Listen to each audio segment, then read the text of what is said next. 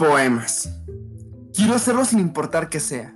O sea, me quiero sentar un momento a solas esta semana, recibir una carta personal de William Sorayan como si él hubiera leído mis libros desde pequeño, pararme en una reunión en la que estén todas las personas que me han hecho un favor, y aquellas a las que he mentido o dañado, o ante las que hice una estupidez intentando impresionarlas y decirles, delicadamente, con una voz como la obra de un indio del que todos creíamos que era un poeta, pero resultó ser un guerrero. Todo es ficción sonando más como un filósofo español que no se atreve a patear el trasero a Franco, escupir en la iglesia. No. Todo lo que quiero es sonar como si siempre estuviera deviniendo. Ya sabes, aquello que soy. Y quiero llamarlo poemas. Y quiero que mis poemas quepan en tu bolsillo y se pierdan fácilmente para reaparecer el día que lavas junto a una caja de cerillos a medias y pelusa. Que los dejen en el baño para que los lean. Las visitas cuando cagan o cuando intentan hacerlo.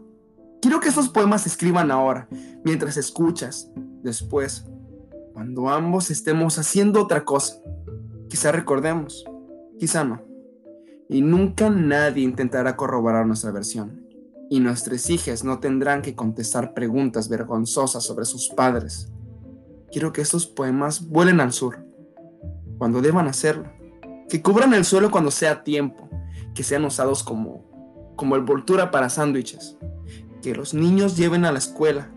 Quiero que se dé un concierto con mis poemas como audiencia. Quiero que mueran de pie o dándole sexo a los amantes. No quiero que nadie se lleve mis poemas a la cama. Quiero que todos lo lleven al trabajo y los lean en lugar de trabajar. Quiero que mis poemas se encuentren en el camino que vale mí a ti y se sorprendan. No quiero que mis poemas sean confundidos con otra cosa, o juzgados, o comidos, jodidos, o traicionados, antologados, o criticados. Solo quiero que se les tome por lo que son. Simplemente, casi vergonzosamente, como posibles.